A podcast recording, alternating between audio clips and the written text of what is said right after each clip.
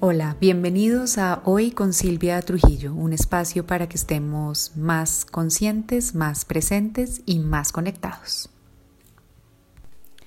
Hola a todos, bienvenidos a un nuevo episodio de Hoy con Silvia. Hoy los voy a invitar a dedicarle este ratico como a pensar, reflexionar o analizar eh, acerca de qué significa realmente ser responsable. La responsabilidad es uno de esos términos que termina volviéndose un poco antipático, por ponerle alguna palabra, pero creo que, se vuelve así o antipático o denso o pesado porque está muy mal interpretado entre nosotros eh, como sociedad, ¿no? Hablamos de la importancia de ser responsable, la necesidad de ser, de ser responsable eh, y lo volvemos como una característica eh, exigida ¿no? en lo que consideramos que es eh, el adulto eh, o, ser maduro es equivalente a ser responsable, en fin, es un término que utilizamos mucho en todos los aspectos de nuestra vida, ¿no? Ser un padre responsable, ser un ciudadano responsable, ser un hijo responsable, ser muchas cosas responsable y, y creo que como con muchos otros términos, lo que hace que nos cueste o nos pese es que no lo entendemos ni lo interpretamos bien o, todos tenemos definiciones diferentes de lo que, de lo que significa ser responsable. Eh, en, la empresa del, mono de mi esposo eh, hay una definición bien bonita y bien interesante de responsabilidad. Por ejemplo, y es que eh, allí la responsabilidad es asumir las consecuencias tanto de lo que uno hace como de lo que deja de hacer, ¿no? Y, es una perspectiva interesante, pero vuelvo y digo, es una perspectiva de muchas que hay por ahí. Pero estoy trayendo el tema eh, para compartirlo hoy porque veo que en los casos que acompaño está muy, muy cargado el concepto de responsabilidad y nos cuesta y se vuelve más una, una limitante a nuestro desarrollo, a nuestro crecimiento, que una posibilidad. Y lo que me gusta trabajar con, con, conmigo misma y con todas las personas con las que trabajo es en abrir posibilidades y en eliminar cargas y en, cuestionar creencias autoimpuestas que, nos pesan demasiado. Y la palabra responsabilidad aparece allí constantemente, ¿no? ¿Qué es lo responsable de hacer? O si hago o no hago, no soy responsable. O no sé si esa decisión es una decisión responsable. En fin, y, yo misma he transitado por ahí. Y, la palabra tiene poder en nuestra vida, cobra, cobra eh, realidad, es energía. Entonces, cuando estoy utilizando la palabra con un significado diferente al real, puedo estar yo mismo cerrándome posibilidades o limitándome más, en lugar de alivianándome y abriéndome a nuevas y maravillosas oportunidades. ¿Por qué le tenemos tanta carga al término responsabilidad o por qué está como tan generalizado y malinterpretado? Porque en nosotros como sociedad prima más un lenguaje como de, de, filosofía de, de víctima y de carga que de liberación de posibilidad y de oportunidad.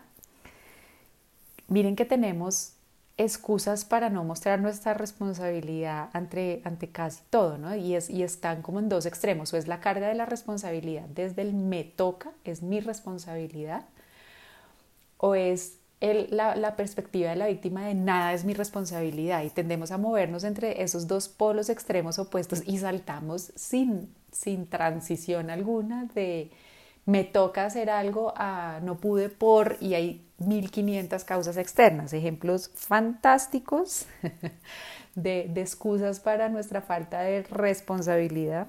El tráfico, eh, hoy en día no hay internet, se cayó el sistema, no hay buena señal. Em, y hay otras como bajo la rentabilidad, ¿no? Falló la comunicación, siempre, siempre algo externo en donde el común denominador de todas esas excusas que utilizamos es que no hay un sujeto con poder de acción frente a la situación que se está viviendo. Entonces, mi invitación es que empecemos a cambiar un poco el lenguaje hacia la responsabilidad, que con los ejemplos anteriores que les di sería, por ejemplo, eh, es que llegué tarde por el tráfico, es, pues, salí tarde, no me di bien el tiempo, no calculé, no sé. Em, cuando uno dice que se cayó el sistema, que creo que lo, nos lo repiten mucho en muchos lugares, es la verdad es que no tenemos un sistema tecnológico robusto y, en vez de quedarse en se cayó el sistema y no hago nada, más bien creo que cada una de esas señales o bombillitos de, algo que, que, no funciona invita es a un fortalecimiento o a una mejora interna, ¿no? Eh, y, otra cantidad de excusas que nos inventamos como para quitarnos la responsabilidad cuando pasan las cosas. Entonces aquí la invitación es un poco a renunciar a la pretensión de inocencia, que yo sé que en el mundo decimos mucho que todo el mundo es inocente hasta que se le demuestre lo contrario, pero en, la terminología y en lo que quiero compartir con ustedes en el capítulo de hoy, pues es todo lo contrario, es renunciemos a la pretensión de inocencia y demos, démonos cuenta que el sujeto con poder de acción en cada una de las situaciones terminamos siendo nosotros mismos. Entonces es ese, vamos a ir como entendiendo qué no es responsabilidad, porque de pronto por eso le huimos tanto a hacernos responsable. Y aquí les comparto una de las falsas interpretaciones de responsabilidad que, por ejemplo, a mí me costaba mucho y que por eso no me sentía cómoda haciéndome responsable de nada. Y es que equiparamos responsabilidad con culpabilidad.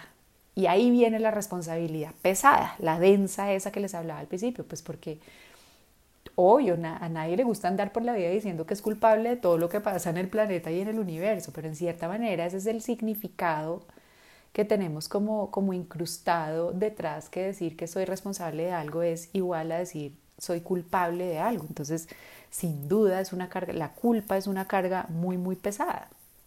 Y pues con mucha razón vamos a querer no sentirnos culpables de nada.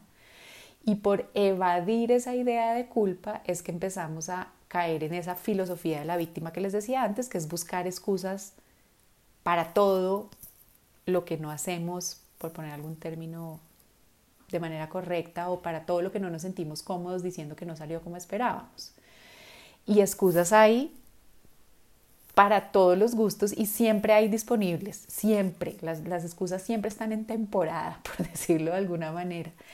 Eh, y, hay excusas que lo, complejo y, lo problemático de las excusas es que nos dan una falsa sensación de que eso es verdad. Entonces el tráfico, pues sí, evidentemente había tráfico en épocas en donde había tráfico, no sé si llevo, llevo bastante tiempo sin moverme de mi, de mi mini suburbio y, no sé qué tanto tráfico hay, pero en momentos en que había tráfico, pues evidentemente hay tráfico. O sea, yo, yo vivo cerca de Bogotá y cualquier persona que viva cerca de Bogotá o en Bogotá en tiempos pre-pandemia, no sé cómo será hoy, sabe que Bogotá es una ciudad con tráfico. Entonces echar la culpa al tráfico en Bogotá es un poco, desde mi punto de vista, absurdo. Y sí, hay tráfico, pero pues hombre, si uno conoce Bogotá y vive ahí, sabe cómo es, pues entonces sabe que tiene que salir como con mucho más tiempo para llegar a, cumplir las citas que se, que se propone cumplir, por ejemplo. Pero les, les decía eso es porque sí, hay tráfico, entonces como sí hay tráfico, sentimos que la excusa que nos estamos diciendo es verdad y con eso como que nos tranquilizamos y nos quitamos la responsabilidad. Entonces es muy fácil quitarse la responsabilidad y más cuando tenemos esa aversión porque la identificamos con la culpa. ¿Por qué? Porque nosotros sentimos y entendemos que ser culpable es algo malo. Entonces, pues ninguno de nosotros quiere abiertamente ser malo ni reconocer que es malo y por eso evadimos eh, la responsabilidad. Entonces, el primer gran error es confundir responsabilidad con culpabilidad. No son lo mismo. La responsabilidad está mucho más relacionada con, el, la capacidad de responder ante lo que ocurre. Entonces, lo que uno empieza a ver es que, por ejemplo, en la perspectiva de la víctima, ¿no? Si el problema es el tráfico, si uno cree que uno no es parte del problema, uno tampoco va a ser parte de la solución y va a seguir repitiendo un comportamiento que termina siendo nocivo para uno y para otros porque no es capaz de darse cuenta que uno puede ser el protagonista, puede tomar acción y puede tener eh, eh, obra y parte en la solución del problema. Entonces, uno se diría, pero ¿por qué tengo que ser yo el que resuelve una situación de la que no soy responsable? Yo no soy responsable del tráfico en mi ciudad, por ejemplo. De acuerdo, tú no eres responsable, pero al final, tarde o temprano, tú sufrirás las consecuencias de ese tráfico, de la llegada tarde, de una u otra manera. Entonces la invitación más es a entender la responsabilidad como capacidad de respuesta en lugar de culpabilidad o de, o de carga, ¿no? Y, y responder, la verdad es que en ese sentido sí todos podemos ser responsables porque todos tenemos la capacidad de elegir cómo respondemos ante las situaciones que se presentan en nuestra vida. Ese fue uno, creo que ese fue el gran descubrimiento eh, en, el proceso de duelo de, de, mi hija Elisa, sobre todo al principio, y fue cuando, cuando me di cuenta que no había una forma obligada de responder a lo que me estaba pasando, sino que había diferentes alternativas para decidir cómo iba a responder ante lo que me estaba pasando. Y eso es hacerse responsable, entender que uno tiene la posibilidad de elegir cómo quiere responder. Obvio, la respuesta de víctima siempre está a nuestra disposición, eh, pero no es la única, ¿no? Y, hay otras posibles que son mucho más eh, alineadas con nuestro, con nuestro empoderamiento personal, con nuestra transformación y con, y con nuestro crecimiento. Entonces, al final de cuentas, y aquí viene otra distinción que es bien importante para, para interiorizar el concepto de responsabilidad es que sin duda yo no puedo ser responsable por el problema, por el quiebre, por la crisis o lo que me pasó. O sea, claramente yo hoy sé, aunque muchas veces me lo cuestioné, que yo no fui responsable por la muerte de mi hija. Pero sí soy responsable frente a cómo responder a esa situación. Entonces ahí, ahí esa, ese jueguito de palabras pequeño causa una diferencia muy importante. Entonces sí, sin duda ninguno de nosotros es responsable por el, por el virus, pero sí somos responsables frente a cómo respondemos ante el virus, por poner un ejemplo que, es común a todos nosotros en este momento.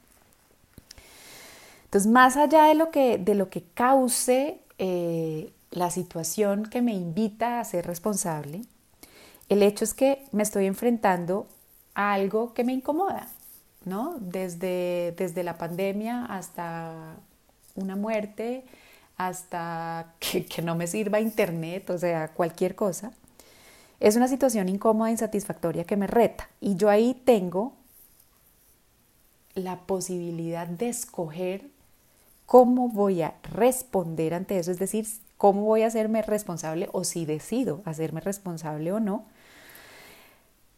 Y así actuar para volver a conectarme con bienestar o para transformarme o para crecer. ¿Vale?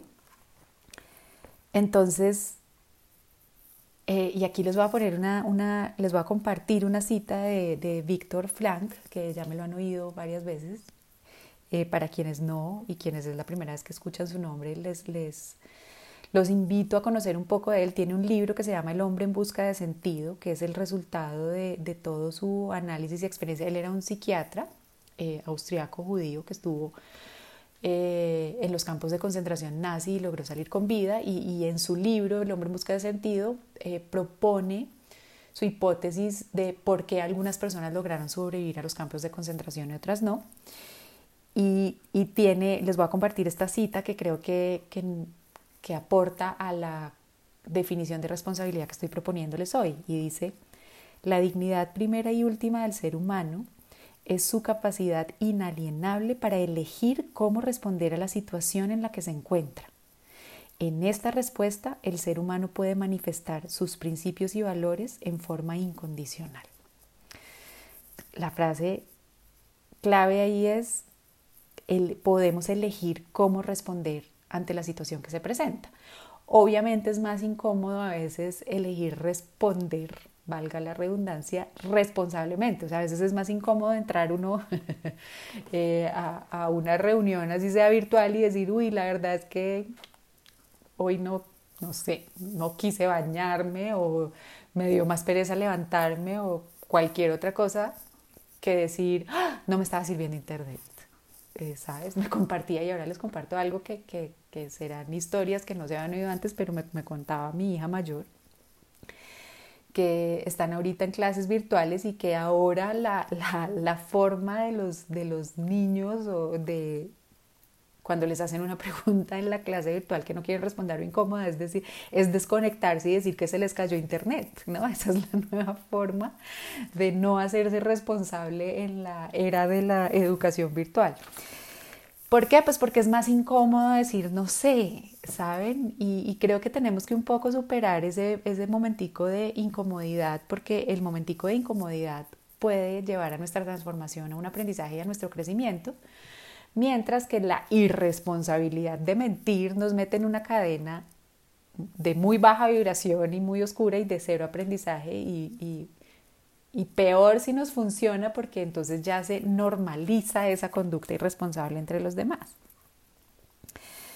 Entonces al final es cuando respondemos así, desde la irresponsabilidad, entendiendo por irresponsabilidad la no decisión de saber que tenemos la posibilidad de elegir una respuesta, empezamos a vivir en, en automático y en automático, por lo incómodo que es hacernos responsable, tendemos a hacernos irresponsables. Y por eso es que es mucho más fácil ser víctima y caer en la excusa que empoderarse y hacerse responsable, ¿no? Entonces, en automático, obvio, en automático se muere mi hija, me deprimo, en automático, es, es, el, es, es el, primer pensamiento que brinca claramente, es, normal además pero es el que brinca en automático. Si dejo salir ese y después de, liberar ese, entiendo que no, no necesariamente por obligación me tengo que quedar ahí, sino que puedo elegir cómo quiero responder a esta situación, ahí empiezo a hacerme responsable.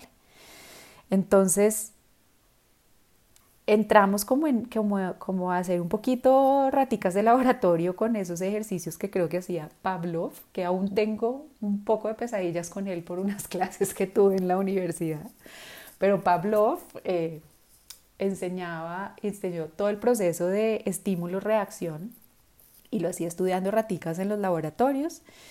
Y, y, la verdad, nosotros no funcionamos muy lejos de allí la mayor parte del tiempo. Vivimos es reaccionando ante estímulos en lugar de procesar y decidir cómo queremos responder ante esos estímulos, que al final es una de las características que nos hace eh, seres racionales, ¿no? Creer que podemos procesar lo que está pasando, pero no lo hacemos, nos quedamos como en modo rata o como digo yo, en modo lagarto mucha parte, mucho tiempo y vivimos es respondiendo estímulos. Les pongo un ejemplo de uno que a mí me cuesta y, me da una, me, me cuesta mucho, es yo veo una notificación en el celular y es como si tuviera alguien haciéndome con el dedo así en el hombro, ¿saben?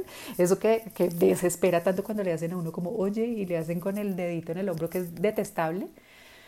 Para mí, ver una notificación en el celular es como si me estuvieran haciendo así. Entonces, cuando uno le están haciendo así, evidentemente uno se voltea como a decir qué quiere porque es desesperante. El estímulo para mí es la burbujita en el celular diciendo que hay una notificación y reacciono inmediatamente queriendo responderlo o queriendo ver qué es. Hasta que empiezo a ser consciente y digo, pero ¿por qué tengo que brincar de una vez cuando veo la notificación en el celular? Otra con celulares es por qué suena el celular y nos sentimos obligados a contestar, por qué se ve el mensajito de WhatsApp y nos sentimos obligados a, estemos haciendo lo que estemos haciendo, así nos estemos bañando en la ducha, no sé, mirar de una vez qué es. Esto es prueba de ese modelo estímulo-reacción. Y es prueba de la falta de responsabilidad, eh, como ya entendemos la responsabilidad como mi capacidad de generar una respuesta. Entonces, por ejemplo, si uno contesta el celular de una, a ver, ¿cuántas veces contestamos de, de una al celular haciendo una elección consciente de que queremos contestar el celular en ese momento? Y le decimos muchas veces a la gente, así estemos en una reunión o estemos conectados con algo, ojo, así estemos con nuestros hijos, qué pena, tengo que contestar. Y esa se volvió una excusa hasta que uno se inventa cuando quiere salirse de una conversación, ¿no? Qué pena, me entró una llamada, como para irse. Y la verdad es que uno no le toca contestar una llamada, o rara vez realmente toca contestar una llamada. La verdad es que yo, uno debería decir, eh, eh, la verdad es, elijo o quiero contestar. Pero nos cuesta decir eso porque o nos da pena o nos da vergüenza o porque es más cómodo la otra opción. Entonces al final uno siempre elige hacer lo que hace como respuesta a la situación que percibe. Lo que pasa es que hay unas que tenemos, como les digo, como automatizadas para brincar y hacer. Y la verdad de las cosas es que siempre y en toda situación, y sé que esto va a generar mucha dificultad en algunos de acoger y de interiorizar y no me van a querer mucho, pero la verdad, la verdad, la verdad es que siempre elegimos actuar como lo hacemos. Y elegimos actuar como lo hacemos porque no es porque seamos malos ni porque nada, sino porque nos parece que dadas las circunstancias que estamos viviendo, esa forma de actuar es lo mejor que puedo hacer, de acuerdo con mis intereses del momento. Punto. Pero es más cómodo decir me toca o no tengo alternativa o es la única opción que tengo, porque eso nos da esa falsa sensación de tranquilidad que nos dan las excusas de no, las excusas, perdón, de no hacernos realmente responsables. Eh, y este les va, les va a parecer un, un, poco, un poco más difícil aún, y es que la verdad es que la situación vivida nunca determina una respuesta. Nunca en el caso de nosotros los seres humanos. De pronto las ratitas del laboratorio Pavlov sí, pero en nosotros siempre está la posibilidad de elegir cómo queremos responder ante lo que pasa. Que no la utilicemos y que es un musculito que podemos tener muy atrofiado, vale, eso es otra discusión, pero ante cualquier situación siempre hay múltiples posibilidades de respuesta. Y esto pesa y esto lo hace a uno sentirse mal. ¿Por qué? Porque vuelvo y les digo, porque es más cómoda la falsa excusa de la justificación de que me tocó y está la el único camino posible es esto. Y sé que no hay muchos, pero hay ejemplos en la vida de personas que han logrado sobreponerse a situaciones muy complejas y muy difíciles. Ojo, así como hay la mayoría de ejemplos de personas que no. Y esto está todo muy amarrado con, esas eh, formas de pensar o, líneas que, llevan a decir si estamos condicionados por el entorno al 100% o no. Creo que quienes me han eh, oído saben que yo soy la línea que claramente no, el entorno no nos condiciona, el, entorno se vuelve una posibilidad más y lo que quiero decir es, el entorno puede influir en nosotros, pero al final es nuestra elección, nuestro libre albedrío, eh, nuestra, nuestra libre decisión de, de, ver cómo queremos responder ante lo que sucede, eh, es más real que la condena de la situación. Y, pues ejemplos hay muchos, no hay... No, no el 100% de las personas reaccionan y responden igual ante una situación. Y, creo que, por ejemplo, eh, la pandemia es un ejemplo de eso. No todo el mundo responde de la misma manera. Ante una situación que estamos viviendo todos, claro, unos dirán otros de una manera u otra, claro, pero, pero en términos generales tenemos la capacidad de responder diferente. Entonces, al final, ser responsables es ser conscientes de mi capacidad de decisión ante cualquier cosa que ocurre en mi vida. Esa es la definición y saber que sí, eh, la posibilidad de quedarme sumido en un profundo dolor, por ejemplo, existe y no solo existe, sino también es válida, pero no es la única, ¿no? Eh, estancarme, quedarme en el resentimiento, de la rabia, son, entran dentro de la gama de posibilidades que tenemos de cómo responder, pero lo que quiero señalarles hoy es que no es la única opción que tenemos. Entonces, volviendo a nuestro ejemplo de estímulo y reacción, lo que les quiero compartir es que entre el estímulo y la reacción hay un espacio intermedio. Y ese espacio es mi capacidad de decidir. Y ese es el que nos saltamos. Y cuando no lo saltamos es que nos volvemos la ratica recibiendo el estímulo y reaccionando inmediatamente. Entonces es un poco ser consciente como de esa, de esa, de esa espacio, vuelvo a usar la palabra, iba a decir gap, que hay entre una situación y yo cómo respondo a la situación y saber que no por, por definición siempre tengo que responder de una manera determinada frente a algo. Entonces, la verdad es que nos toca ser conscientes un poco de ese ratico de pausa entre que algo pasa y respondemos. Ahora bien, dentro de lo que yo, yo misma vivo y veo en otros, a veces la reacción, eh, la reacción inmediata ante el estímulo es una realidad y no la podemos evitar. Es cuando yo digo, pues me quemo, grito, ¿no? No, no me quemo, pienso cómo quiero responder y después grito, ¿no? Pero creo que yo la corrección que le haría, esa, esa propuesta de entre el estímulo y la reacción hay un espacio, que es una propuesta de Stephen Covey, yo le haría un pequeño ajuste y es estímulo, reacción, espacio. Porque en mi caso, la liberación de la reacción es la que deja el espacio para que yo después pueda elegir cómo respondo. Eh, a ver, me explico un poquito más. Por, por forma de ser, por carácter o por personalidad, yo soy una persona reactiva. Entonces me pasa algo y de una vez reacciono, pero no lo veo siempre como algo negativo porque en la reacción por lo general viene una descarga de energía y de emoción y de sentimientos importante que en mi caso es fantástica porque una vez me permito liberarla y expresarla, ahí es donde queda el espacio de silencio en el cual puedo decir, eh, puedo responder ante esto diferente. Obvio, esto es terrible en el caso en que la reacción implique un daño grave a mí o a otro, ¿no? Pues ahí no sirve mucho después el espacio de reflexión.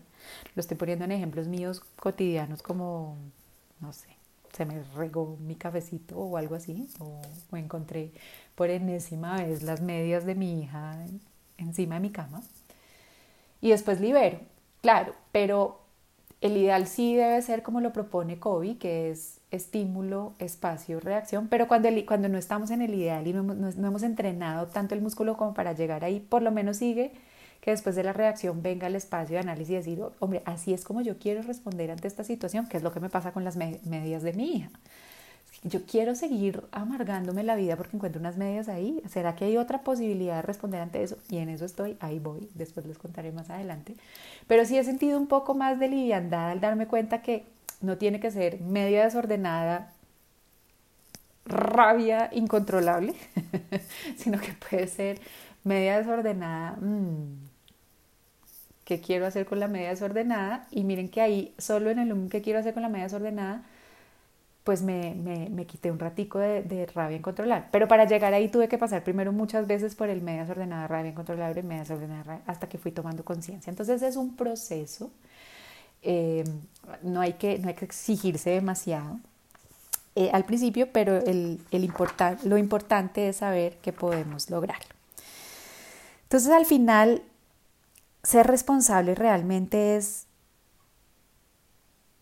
aceptar lo que ocurre, entendiendo que tenemos no solo la capacidad, sino el derecho de decidir cómo queremos responder ante lo que está pasando, que no estamos condicionados por lo que ocurrió a X o Y respuesta, sino que tenemos la capacidad de decidir cómo queremos responder. Entonces ahí viene una, una segunda diferencia que es importante y es responsabilidad no es lo mismo que reactividad, porque muchas veces es otra forma en que uno confunde el término y es que si alguien no actúa inmediatamente cuando algo ocurre, uno dice que esa persona es muy irresponsable. No, esa persona lo que está haciendo es, está haciendo es no reactiva en el momento a la situación, pero no quiere decir que no sea responsable, porque puede que esa persona se quede, muy a diferencia mía, un largo rato en la pausa entre el estímulo y la respuesta, tratando de decidir y de definir cómo quiere responder ante lo que, ante lo que le está ocurriendo o cómo quiere eh, dar, dar el siguiente paso. Entonces al final entender la responsabilidad de esta manera y entender que puedo ser responsable es, es un, claro, es incómodo, como casi todo lo que yo hablo, pero es un avance en pasar de ese rol de víctimas de la vida y de las circunstancias a protagonistas de nuestra propia eh, historia. Y cuando digo que somos protagonistas de nuestra propia historia, no quiere decir que el protagonista siempre vaya a ganar y, como, como fue mucho tiempo en las películas, que el protagonista llegue a ser feliz para siempre, eh, ¿no? Sino simplemente que el protagonista aprende a estar más en paz. Eh, y creo que hay una diferencia importante entre ser feliz y estar en paz, ¿no? Y el responsable creo que lo que logra realmente es llegar a estar en paz y, y empoderarse, transformarse y crecer mientras que la víctima va a estar cómoda, pero incómoda eh, constantemente. Entonces, a los que lo los quería invitar hoy es a, ser conscientes de, esta definición de responsabilidad y con ello a hacerse responsables y volverse los protagonistas de su historia, En vez de dejar que sean las circunstancias, el vecino, el wifi o el virus los que determinen su estado de ánimo, su carácter, su personalidad y su perspectiva del mundo y de la vida. Entonces que la pregunta en adelante sea, ¿qué respuesta quiero elegir ante esta situación dada? Que ya sé que no soy responsable por la situación, pero que sí puedo llegar a ser responsable frente a cómo se desarrolla y se desenvuelve la situación. Y los dejo finalmente con una reflexión. Ser libre no significa hacer lo que uno quiere.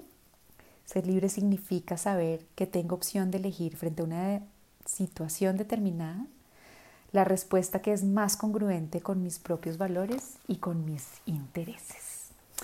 Espero que el tema de hoy les aporte, los acompañe a vivir más conscientes, más presentes y más conectados. Para mí, como siempre, una delicia compartir este espacio con ustedes. Me encantaría que me visiten por mis redes, arroba Sil Trujillo hoy, y que me cuenten y me compartan sus experiencias de responsabilidad en la vida. Nos oímos en el próximo.